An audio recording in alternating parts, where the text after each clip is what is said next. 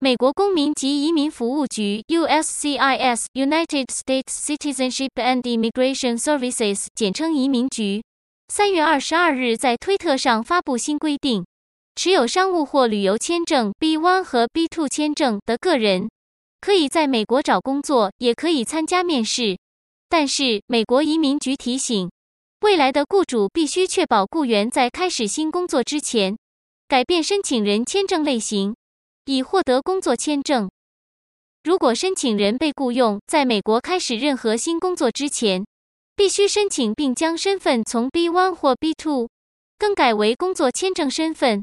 并获得批准后才可以开始工作。如果身份改变被拒绝，那么申请人必须离开美国，通过 H-1B 签证重新进入美国。据了解，B1 和 B2 签证一般被称为 B 签证。是我们大家平时最常见的签证类型。B1 签证主要是为短期商务旅行签发的，B2 签证主要是为旅游目的旅行签发的。